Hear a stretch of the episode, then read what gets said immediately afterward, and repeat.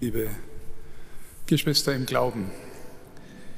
Wie geht es Ihnen, wenn Sie unerwarteterweise irgendwo warten müssen? Sie haben einen Termin beim Arzt, hoffen, dass Sie bald drankommen und das Wartezimmer ist voll und es dauert. Sie fahren von A nach B, wollen rechtzeitig ankommen, stehen plötzlich im Stau und es dauert. Sie haben sich angemeldet zu einer Corona-Testung und merken plötzlich, viele Leute sind vor Ihnen in der Schlange. Es dauert. Ich kann Ihnen sagen, wie es mir geht.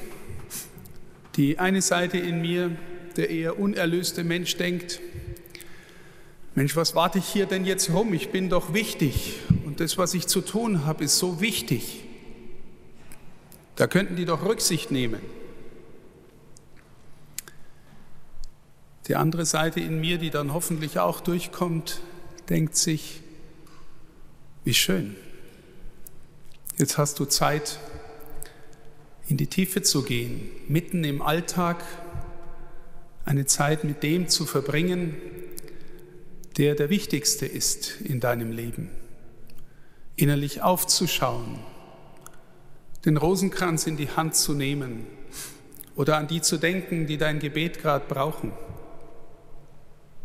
Wie schön, du hättest jetzt Zeit.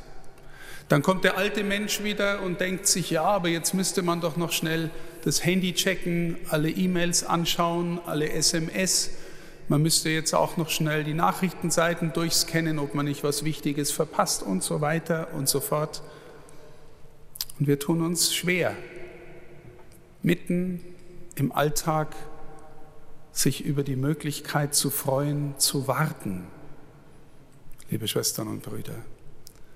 Der Advent ist uns in sehr bewusster Weise von der kirchlichen Liturgie als eine Zeit des Wartens geschenkt. Was machen wir normalerweise?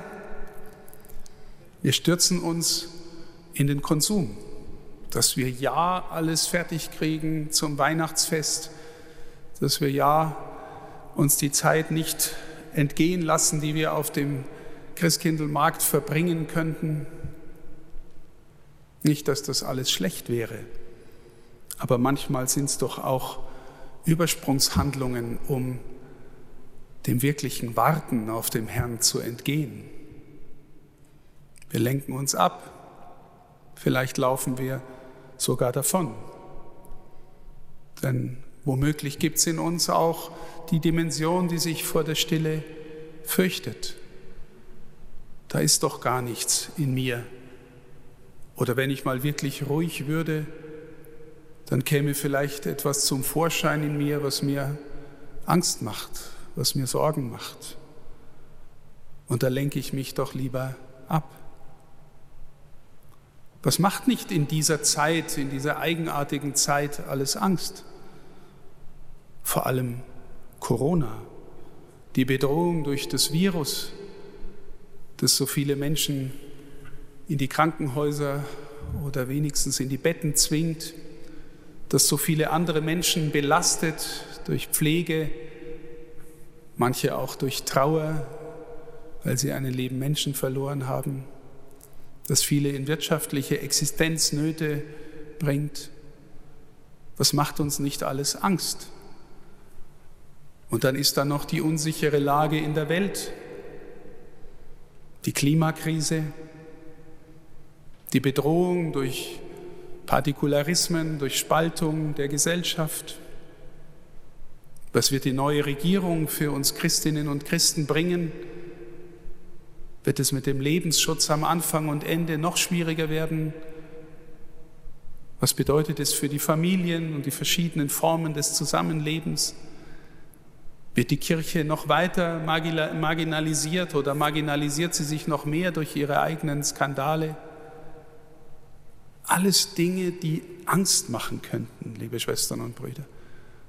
Alles Dinge, die uns vielleicht auch dahin treiben, dass wir uns ablenken mit Medienkonsum, mit Konsum der Dinge, die wir unbedingt brauchen oder zu brauchen vermeinen. In so eine Situation von heute hinein spricht das Evangelium zunächst zumindest auch bedrohlich. Das Evangelium erzählt buchstäblich vom Ende der Welt. Es werden die Kräfte des Himmels erschüttert werden. An Sonne, Mond und Sternen werden Zeichen sichtbar werden. Die Menschen werden vor Angst vergehen in der Erwartung der Dinge, die da kommen. Es ist das bedrohliche Szenario und wir spüren, Schwestern und Brüder, das hat es zu allen Zeiten immer wieder mit mehr oder weniger Intensität gegeben und es wird es auch immer wieder geben. Das macht uns Angst. Und dann kommt die erlösende Botschaft, wenn alles das kommt, dann wird auch der Menschensohn kommen. Und dann erhebt euer Haupt.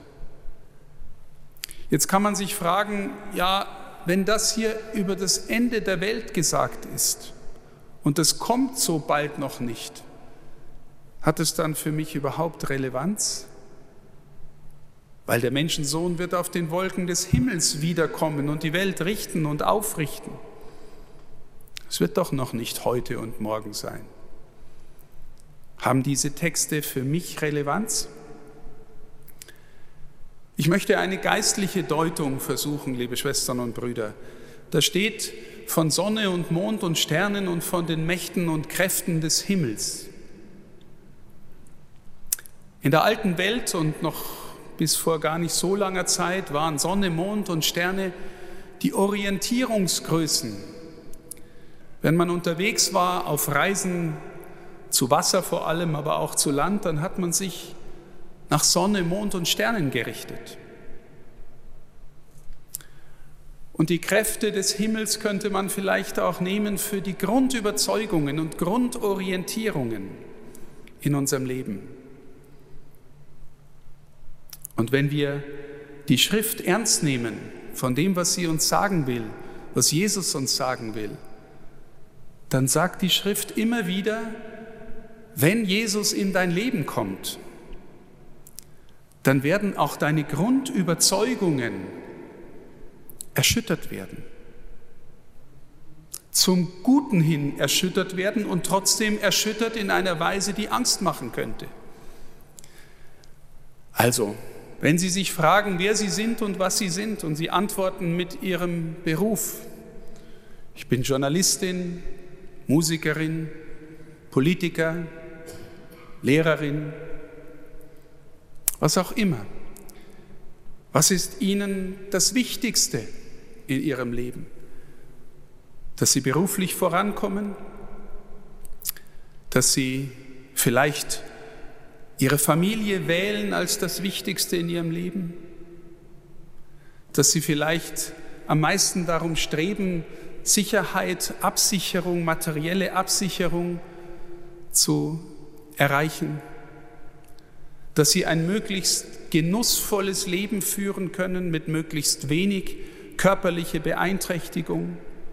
Allerwichtigste hören wir oft, ist, gesund sind. All diese Überzeugungen sind nicht einfach in sich schlecht, liebe Schwestern und Brüder.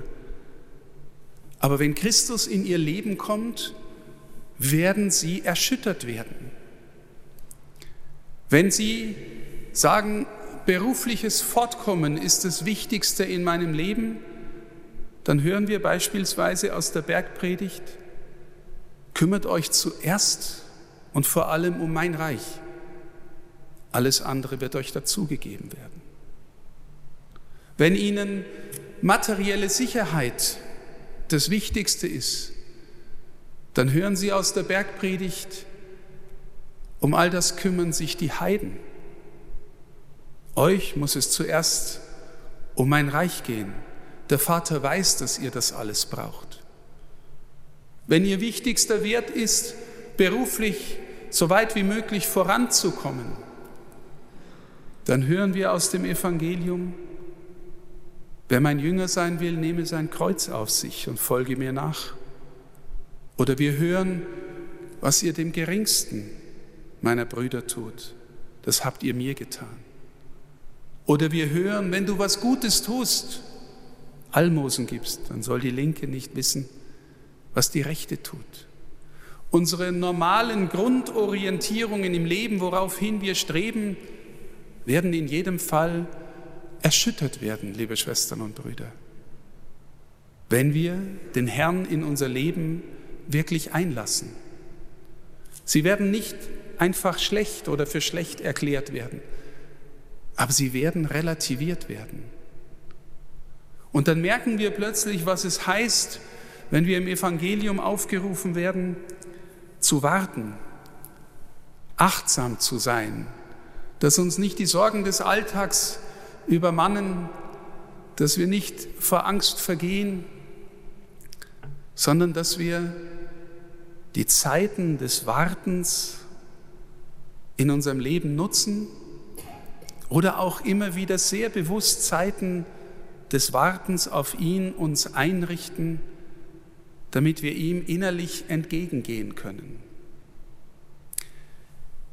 Denken Sie, ein Bild wenn Sie, sagen wir mal, vor 30, 40 Jahren einen guten Freund, eine gute Freundin gehabt haben, vielleicht auch einen Schwarm, eine Jugendliebe. Und unverhofft steht diese Person 40 Jahre später vor ihrer Tür und möchte mal wissen, wie es so um ihre Beziehung steht. Es kann sein, liebe Schwestern und Brüder, dass sie sich freuen und dass sie sich weiter gut verstehen oder sich gut erinnern. Aber es kann auch sein, diese Erfahrung habe ich selber gemacht, dass sie plötzlich erschrocken wahrnehmen, die Person, die sie als Kind so gern gehabt haben, die hat ihnen überhaupt nichts mehr zu sagen. Und es ist wie, wenn sie jemanden begegnen, der auf einem anderen Planeten lebt, voller Enttäuschung. Wenn der Herr wiederkommt und er kommt ja leise in diesem Leben schon wieder und er kommt in großer Herrlichkeit am Ende der Zeit wieder. Haben wir uns von ihm schon erschüttern lassen? Haben wir schon im Inneren gespürt, ja Herr, ich will dich erkennen, bei dir sein, dich lieben, damit in mir Freude aufkommt, wenn du kommst, damit ich dich voller Freude erwarte? Liebe Schwestern und Brüder, nehmen wir uns Zeit, in diesem Advent zu warten. Seien wir dankbar über jede Zeit, in der wir Gelegenheit bekommen, ihn zu erwarten, ob wir wollen oder nicht. So wichtig sind wir alle nicht, wenn wir mal warten müssen. Er ist wichtig und er wird wiederkommen. Und er sehnt sich danach, dass wir ihn so erwarten, dass wir ihn voller Freude in die Arme schließen können. In diesem Sinn, liebe Schwestern und Brüder, lernen wir warten und darin ihn zu erwarten. Gesegnete Adventszeit. Amen.